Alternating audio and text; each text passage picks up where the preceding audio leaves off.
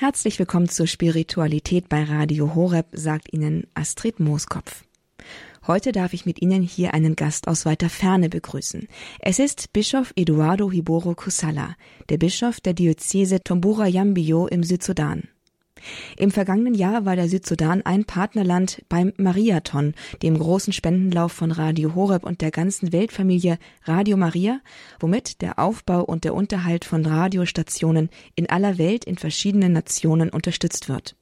Sie haben mit ihren Spenden unter anderem den Aufbau des Radios im Südsudan unterstützt und damit einen Beitrag dazu geleistet, dass die Botschaft vom Frieden, vom wahren Frieden in dieses vom Krieg gezeichnete Land hinaus gesendet werden kann.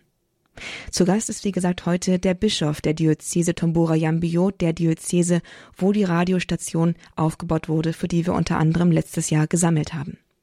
Bischof Eduardo Hiboro Kosala spricht heute über seinen Glaubensweg, über seinen Lebensweg, der eng verbunden ist mit der Geschichte seines Landes, mit dem Südsudan, dem Krieg, den so viele Menschen dort erlitten haben, der Vertreibung und der Gewalt, auch dem Verlust, den er selbst am eigenen Leib erleben musste, und eng verbunden ist mit der Vergebung, es ist sein großes Projekt, im Südsudan eine neue Generation aufzuziehen, eine Generation, die vergeben kann und die fähig ist, mitzuhelfen beim Aufbau des Südsudan hin zu einer starken, eigenständigen Nation innerhalb des Länderverbundes.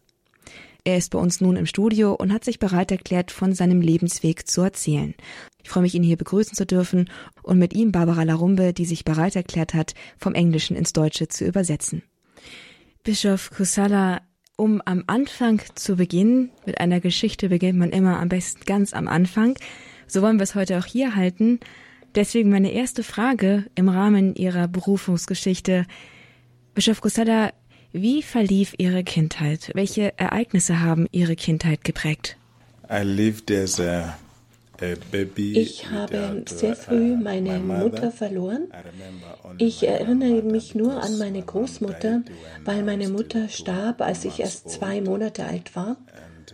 Und die Großmutter zu erleben, ist eine der schönsten Dinge. Was geschah denn mit Ihrer Mutter? Uh, uh, meine Mutter wurde im Krieg getötet, zusammen mit meiner Schwester.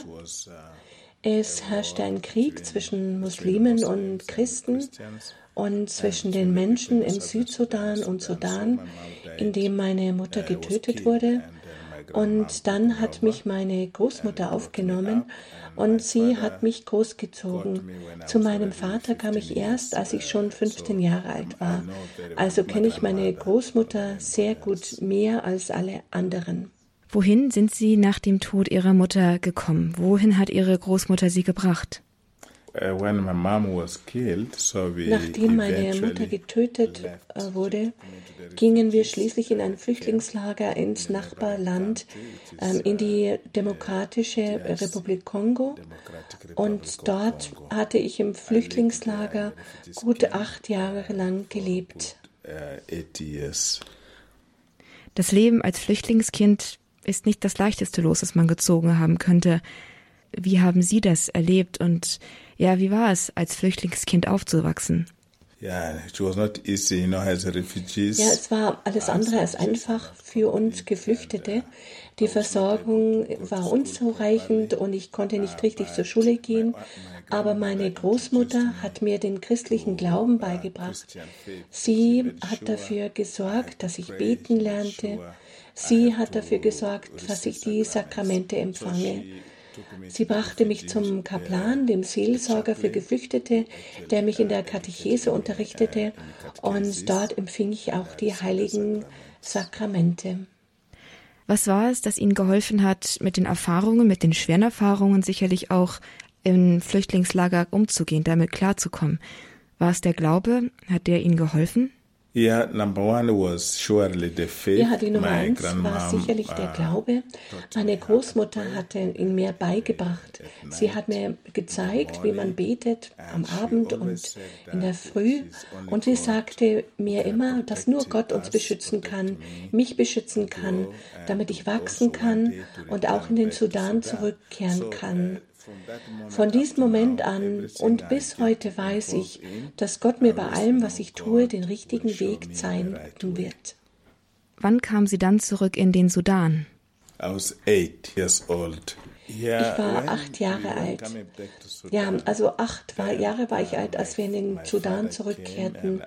Dann kam mein Vater und fragte meine Großmutter, ob er mich nicht mitnehmen dürfte, damit ich zur Schule gehen könnte.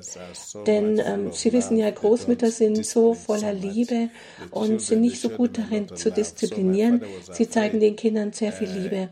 Mein Vater hatte als Angst, dass die Liebe meiner Mutter mich verzärteln würde. Also nahm er mich mit und meldete mich in der Schule an, als wir zurück in den Sudan kamen. Was für ein Bild haben Sie in den Jahren des Exils vom Sudan gehabt? Ja, in exile, you know, things are not, ja, im Exil, im Exil wissen Sie, da fehlt es einfach an allem. Meine Großmutter sagte jedes Mal, wenn wir in den Sudan zurückkehren, da können wir ein gutes Haus haben und unser eigenes Essen anbauen und wir werden andere Verwandte treffen und der Sudan ist ein wunderschönes Land. So haben sie mich immer dazu gebracht, ein gutes Bild von meinem Land zu haben. Deshalb wollte ich unbedingt in den Sudan zurückkehren. Und sie sprach von Freiheit. Man kann alles tun, aber als Flüchtling bleibt man immer an einem Ort und kann sich überhaupt nirgends frei bewegen. Ich freute mich also darauf, den Sudan zu sehen und als ich ankam, war ich auch erst sehr glücklich. Wie war es denn dann schließlich tatsächlich in den Sudan zurückzukehren? Ja, um apart from being excited Exil, to come back to Sudan, da sind natürlich die Dinge nicht vollständig. Ähm, es war immer dieser Punkt von meiner Mutter. Meine Großmutter hatte mich weggebracht, gleich nachdem meine Mutter umgebracht worden war. So hatte ich irgendwo immer das Gefühl, dass wenn ich dann endlich in den Sudan zurückkehren würde, meine Mutter wiedersehen würde. Und dann wurde mir aber bewusst, dass sie wirklich verstorben war und dass sie nie mehr sehen würde. Und diese Traurigkeit überwältigte mich. Und auch jetzt kommt sie manchmal hoch und ich vermisse meine Mutter heute noch. Meine Großmutter aber oh, improvisierte und sie war wirklich alles für mich. Was erwartete Sie an Lebensbedingungen, an konkreten Lebensumständen, als Sie in den späteren Südsudan zurückkehrten, also in Ihre Heimat? Was waren die Herausforderungen, denen Sie sich bei Ihrer Rückkehr ganz konkret stellen mussten? Oh, coming back, uh, in fact, we came back into als wir zurückkamen, kamen wir zuerst in das Waldland, in ein verlassenes Gebiet, das von äh, Unkraut überwuchert war. Wir mussten uns ein neues Zuhause aufbauen, eine Schule suchen. Ähm, es war eine sehr arbeitsreiche Zeit. Wir erhielten aber auch viel Unterstützung.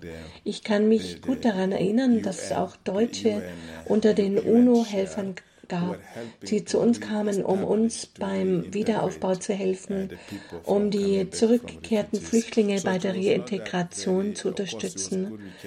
So gut war es, wieder zurück zu sein, so gab es doch auch viele Herausforderungen, um ähm, mit dem Leben zurechtzuwerden und dieses zu meistern. Und als dann wieder als ich dann wieder in die Schule ging, stellte uns ein Priester das Programm Gerechtigkeit und Frieden vor. Hier sollten wir die Vergangenheit vergessen und Vergebung erteilen unseren Feinden und ganz besonders den Mördern meiner Mutter, ähm, um dann ein neues Leben beginnen zu können. Und seit diesem Zeitpunkt mache ich es so, wenn es ein Problem gibt, suche ich immer nach einer Lösung. Und ich möchte wirklich dazu beitragen, dass sich die Menschen nicht mehr gegenseitig umbringen, dass der Krieg und der Hass aufhört und ich möchte Friede, Vergeben und Harmonie bringen. Wann haben Sie das erste Mal darüber nachgedacht, Priester zu werden? Beziehungsweise was oder wer hat Ihnen den Anstoß gegeben, übers Priesterwerden nachzudenken? I think when I was uh, when I was 11 years, when we came back, ich denke, ich war dann elf oder zwölf, als wir zurückkamen.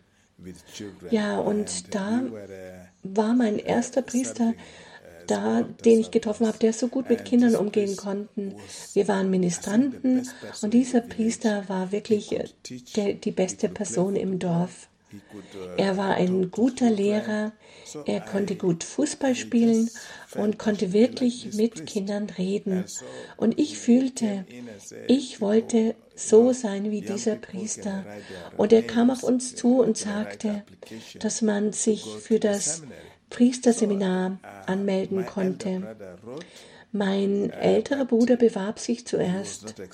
Er wurde aber zuerst abgelehnt.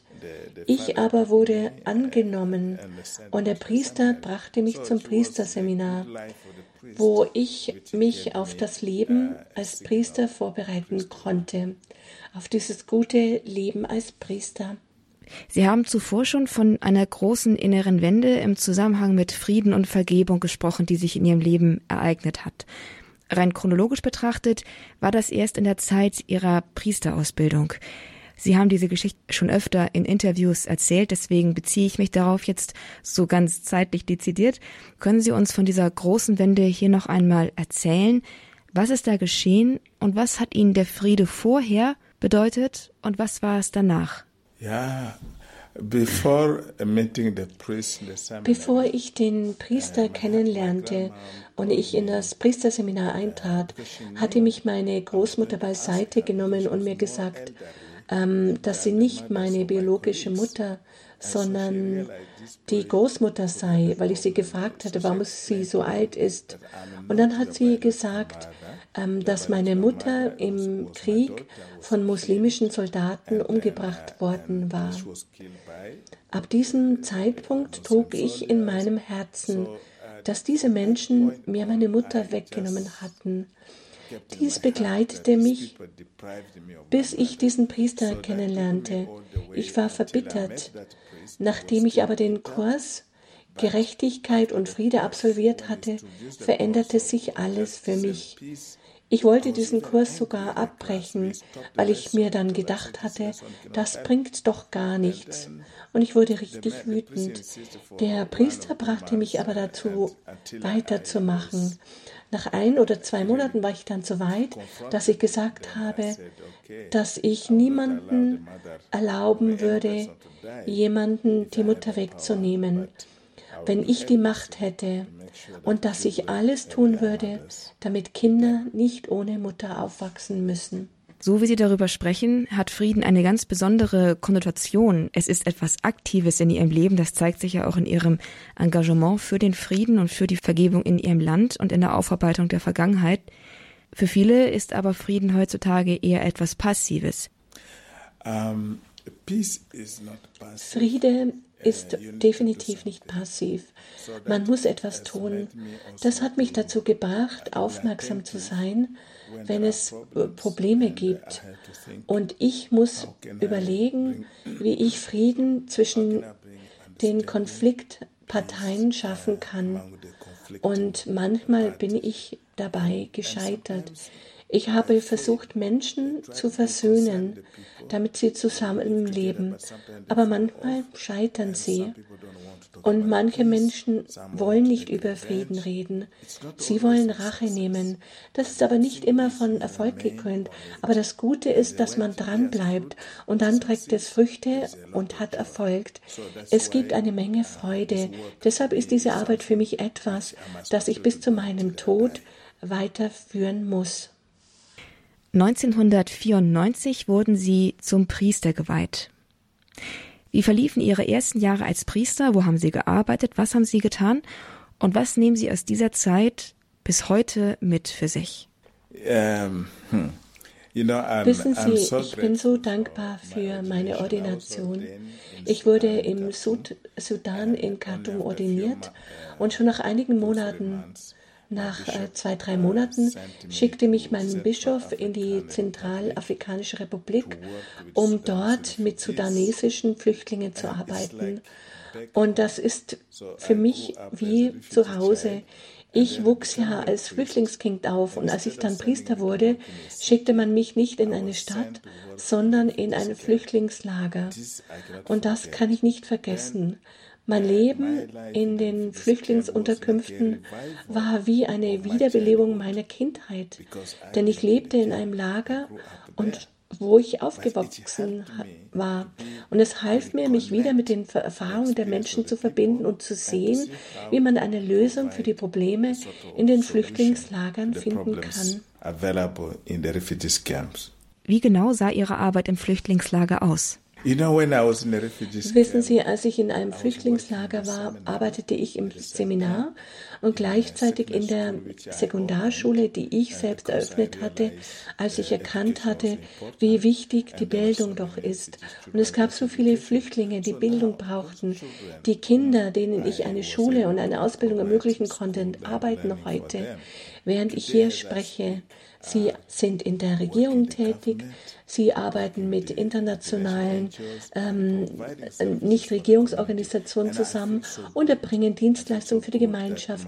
Und es fühlt sich gut an. Ich fühle mich so gut, dass mein Leben im Flüchtlingslager keine Verschwendung war, sondern eine Investition in die Zukunft.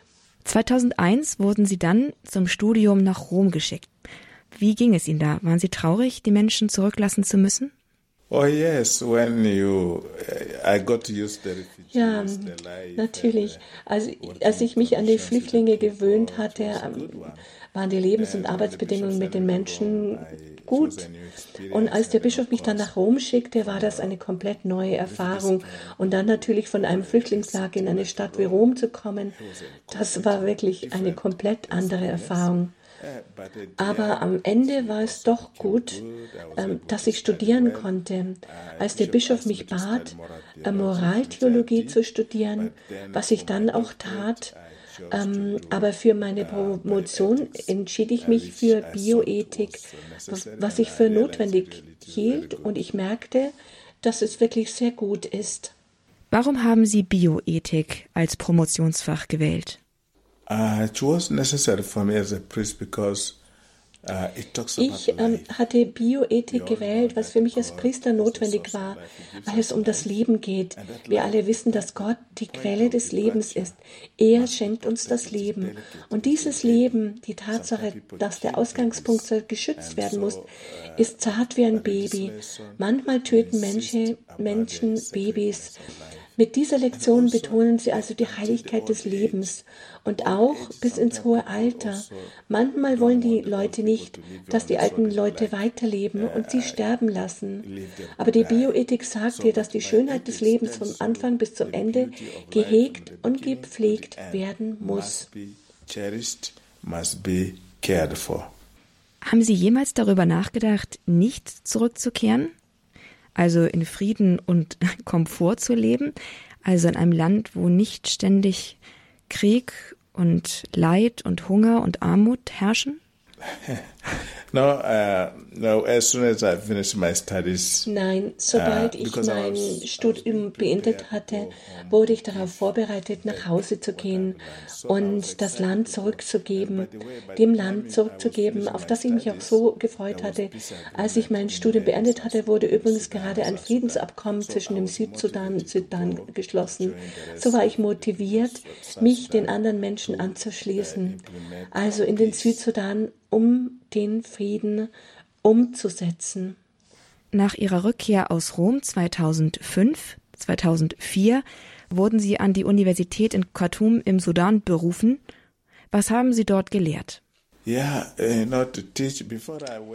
ich kam zurück, um zu unterrichten. Bevor ich ging, äh, bekam ich einen Kurs, in dem wir lernten, wie man Unterricht vorbereitet, ähm, Didaktik. Ich war also begeistert davon, Lehrer zu werden. Und ich, was habe ich unterrichtet? Es waren drei Hauptfächer. Eines davon war Medizin, Ethik, ähm, der Teil der Moraltheologie ist, also im Lichte der Bioethik. Zwei Arbeiten dann. Nummer zwei war es ein Kurs über äh, Regierungsführung, Regierungspolitik. Sozialkunde. Und hier geht es um ein gutes Gesetz, eine gute Führung für die Menschen. Und der dritte Kurs war tatsächlich Philosophie. Denn er hatte mit dem kritischen Denken zu tun, damit wir damit wir unseren Verstand nutzen und unsere Gesellschaft als Teil der Philosophie aufbauen können. Das waren die Kurse, die ich, in, die ich unterrichtet habe. Es gab auch kurze Kurs, Kurse über verschiedene Dinge wie zum Beispiel Journalismus, Rhetorik und so weiter. 2008 wurden sie dann für die Diözese Tombura Yambio im heutigen Südsudan gelegen geweiht. Das war drei Jahre vor der Unabhängigkeit des Sudans. Was haben Sie mit dieser Perspektive auf die Unabhängigkeit des Südsudans verbunden? Was haben Sie sich erhofft? Yeah, thank you. I became a bishop in 2008 and that ja, was, danke für die uh, Frage. 2008 wurde ich zum Bischof geweiht. Das war zwei oder drei Jahre vor der Unabhängigkeit, die 2011 stattfand. Die Unabhängigkeit des Südsudans wurde als großer Erfolg angesehen. Aber zuallererst glaubten die Menschen, dass damit sofort das Leiden, die Probleme, die Konflikte, der Krieg, die Armut und all diese Schlingenereignisse, dass diese sofort aufhören würden, sobald wir die Unabhängigkeit erlangen würden. Das war tatsächlich die Hoffnung der Menschen. Und für mich auch war das so. Nach so vielen Jahren des Leidens, des Konflikts, habe ich auch gedacht, die Unabhängigkeit, die wir bekommen hatten, sollte unsere Würde der Menschen im Südsudan wiederherstellen und dass es uns äh, behilflich sein würde, unser Land wie jedes andere Land aufbauen würde. Das war die Hoffnung. Was passierte dann tatsächlich nach der Unabhängigkeit des Südsudans 2011? Wie entwickelte sich das Ganze? Ja, after independence, uh, ja nach der Unabhängigkeit, nachdem wir gewählt und die Unabhängigkeit erlangt hatten, wurden eins bis zwei Jahre lang gefeiert. Die Menschen waren so glücklich, dass wir endlich wie in einem anderen Land normal leben konnten. Aber 2013 geriet das Land in einen Bürgerkrieg. Die Regierungsparteien wussten nicht, wie sie die Dinge in Ordnung bringen sollten. Und schließlich zogen sie in den Krieg. Das muss ich sagen, es hatte nicht äh, funktioniert. Die Regierung, die neue Regierung in diesem neuen Land waren ehemalige Rebellen. Das waren die Leute, die im Busch gekämpft hatten, um die islamische Regierung in Khartoum zu vertreiben. Und jetzt sind diese Leute, die die Rebellen waren, die Führer des Südsudan. Denn das Land äh, ist jetzt in ihren Händen. Sie können sich also vorstellen, dass wenn jemand aus dem Busch kommt, der darum gekämpft hatte, jetzt plötzlich Finanzminister, Außenminister oder wird oder ein anderes Amt in der Regierung bekleidet. Was kann eine solche Person bieten? Es war ein schrecklicher Rückschlag. Ähm, wenn das Land in den Händen von gut vorbereiteten Politikern gewesen wäre, hätten wir 2013 den Ausbruch des Krieges vermeiden können.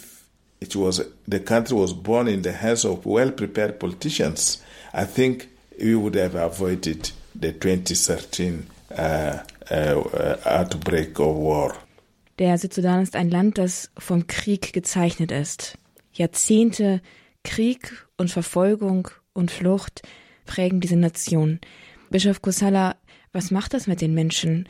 Was sind die Folgen für die Menschen, die in dieser Situation leben und aufgewachsen sind? Uh, it is, uh, it's terrible. Es ist schrecklich. Bei den Menschen im Südsudan gibt es eine ganze Generation, die im Krieg geboren wurde, alt wurde und im Krieg verstarb. Ich wurde geboren und Sie kennen ja meine Geschichte. Ich wurde in demselben Krieg geboren. Und das hat sich bis zu meinem Alter fortgesetzt.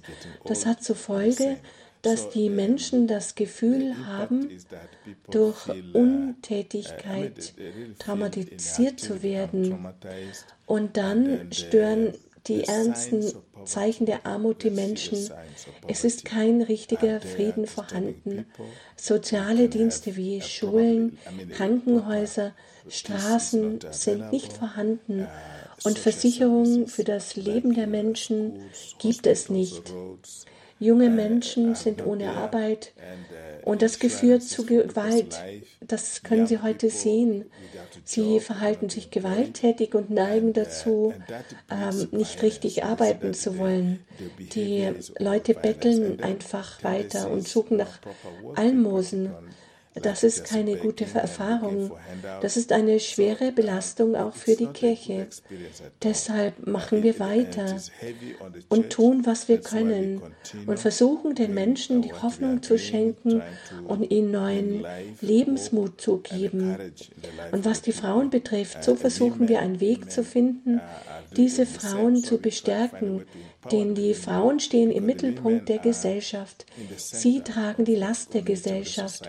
Wir sind als Kirche mit unserem spirituellen Programm, unserem sozialen Programm und unseren kontinuierlichen friedensfördernden Aktivitäten beschäftigt. An der Spitze der zerstrittenen Parteien des Bürgerkriegs im Südsudan, der 2013, also ungefähr zwei Jahre nach der Unabhängigkeit, losbrach, an der Spitze standen zwei Männer, einmal der Präsident auf der einen Seite, Salva Kiir Mayadit, und auf der anderen Seite sein Gegner, sein Konkurrent und Oppositionsführer Riek Machar. 2018, nach fünf Jahren Bürgerkrieg im Südsudan und nach mehreren Versuchen, ein Friedensabkommen zustande zu bringen, auch mit den Bemühungen aus dem Ausland, hat Papst Franziskus Salva Kiir und Riek Machar eingeladen zu sich in den Vatikan und es kam zu einer berührenden, erschütternden Geste sogar. Der Papst kniete nieder und küsste diesen beiden Männern die Füße. Eine Mahnung zum Frieden.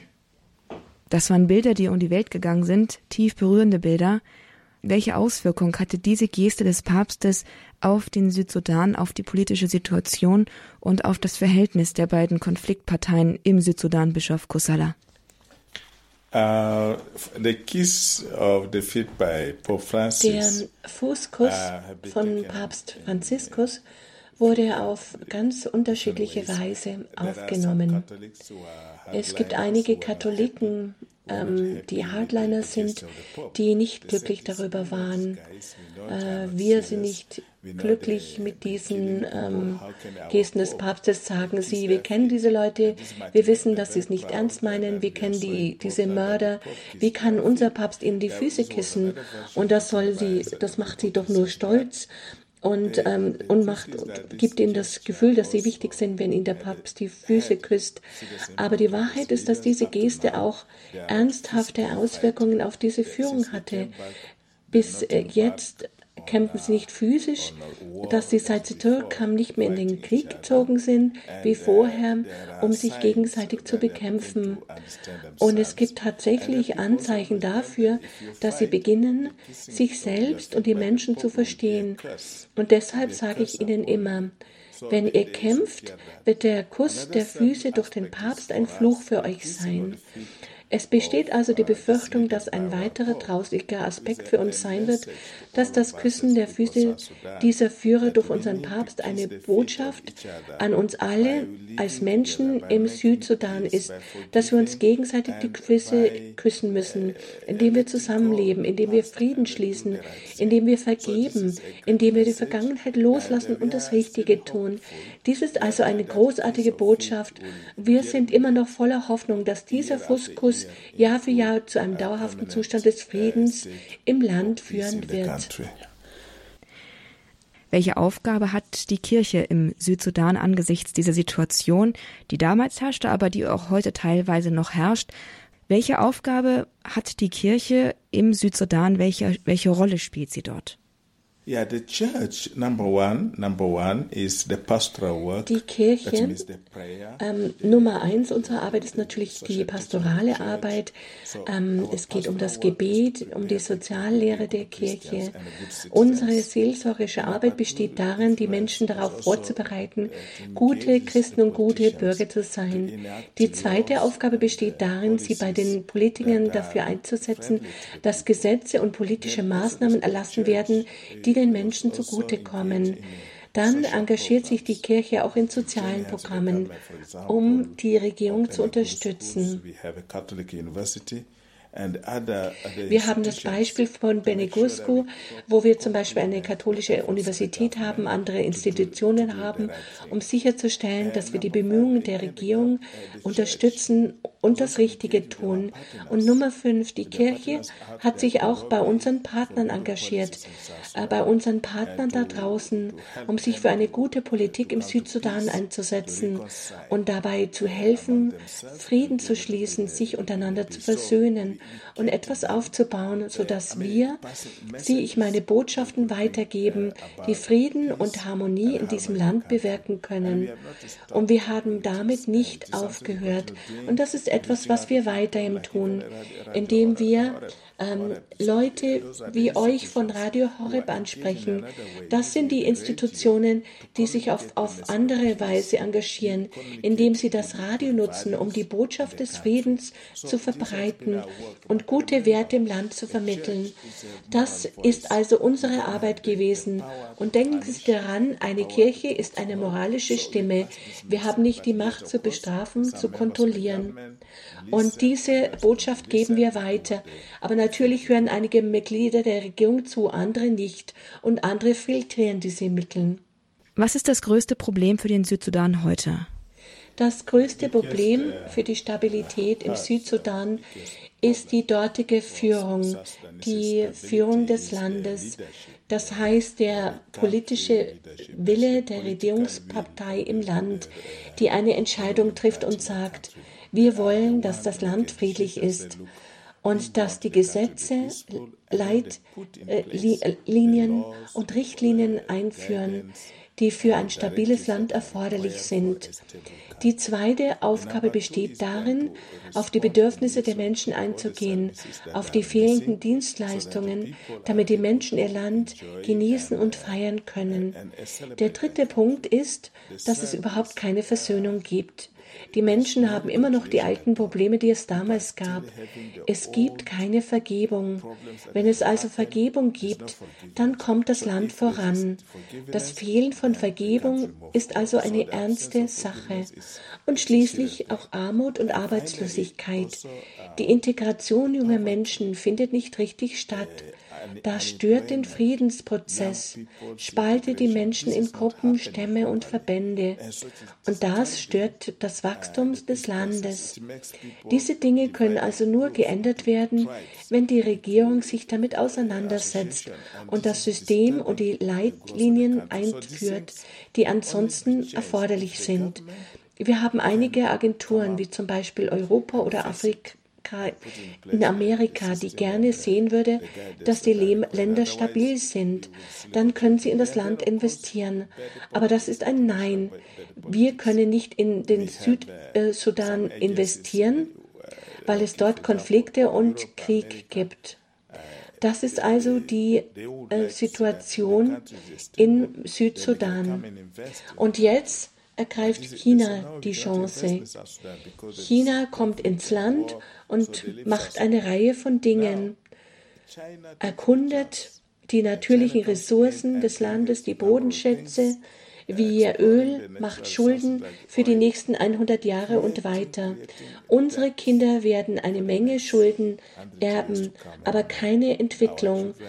Das sind die Dinge, die die gesamte Friedensarbeit in der Republik Südsudan stören. Bischof Kosala, in welcher Weise sehen Sie als Bischof, Sie als Priester, als Mann Gottes Ihre eigene Berufung ganz persönlich und das Schicksal, den Weg, den der Südsudan geht, gegangen ist und geht, miteinander verbunden? Also wo hängen Ihre Berufung und der Südsudan in seiner Entwicklung zusammen? Für Sie persönlich?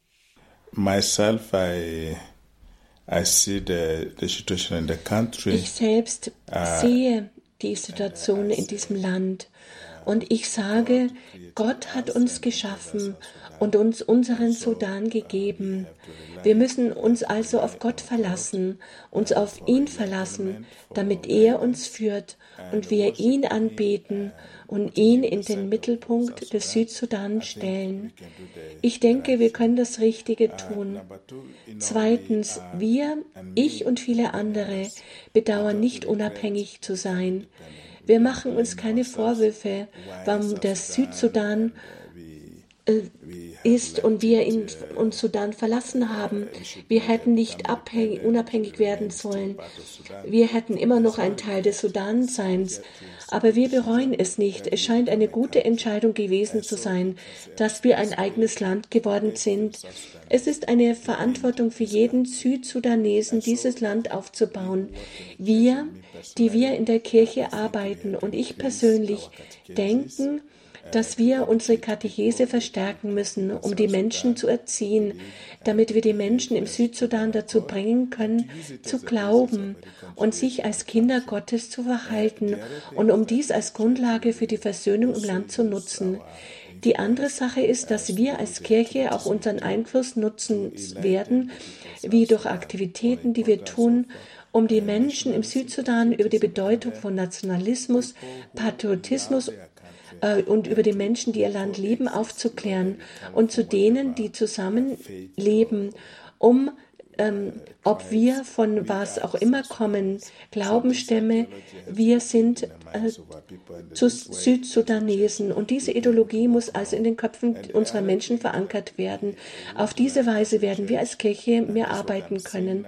Und die andere Sache ist, dass wir als Kirchen wollen, und daran arbeiten wir, dass wir auch ähm, die ähm, Menschen ähm, für die Evangelisierung richtig ausbilden wollen. Wir haben viele Priester, die wir vorbereiten wollen. Priester, die heilig sind, die wirklich gemacht sind, die wissen, dass sie den Ruf folgen und die Gesellschaft und die Gemeinschaft aufbauen. Deswegen haben wir viele Seminaristen. Und daran möchte auch ich weiterarbeiten. Eine große Herausforderung ist sicherlich die Ausbildung des Seminaristen. Wir müssen sehen, wie wir sie unterstützen können. Wir haben dort viele Schwierigkeiten, aber wir vertrauen und hoffen, dass wir den äh, Weg finden werden, diese zu großen, guten Priestern ausbilden zu können. Gleichzeitig wollen wir durch unsere Schulen künftige Führungspersönlichkeiten für den Südsudan ausbilden.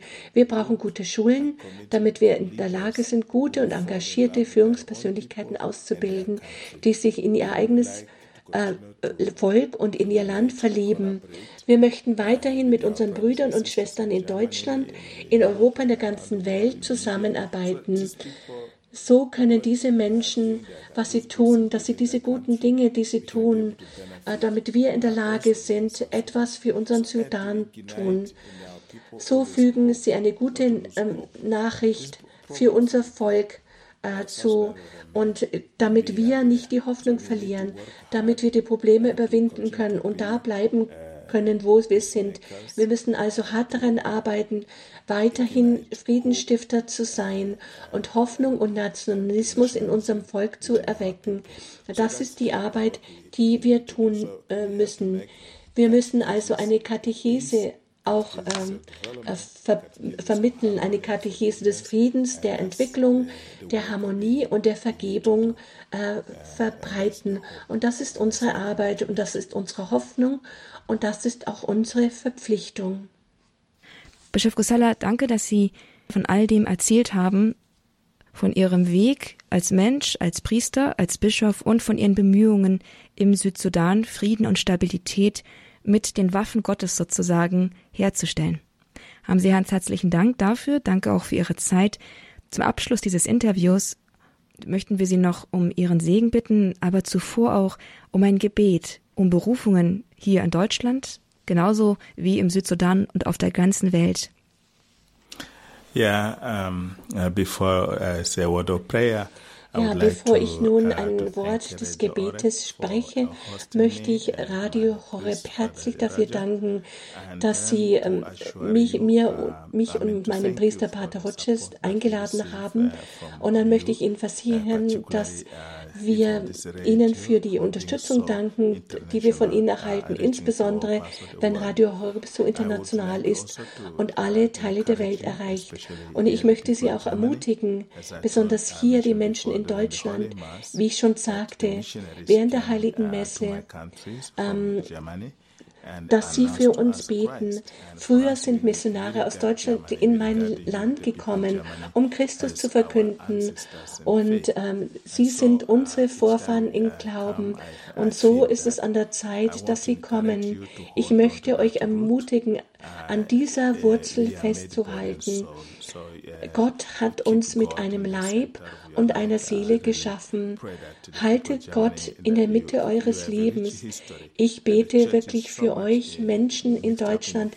Ihr habt eine so reiche Geschichte und die Kirche ist ähm, auch die Geschichte dieser großen Nation.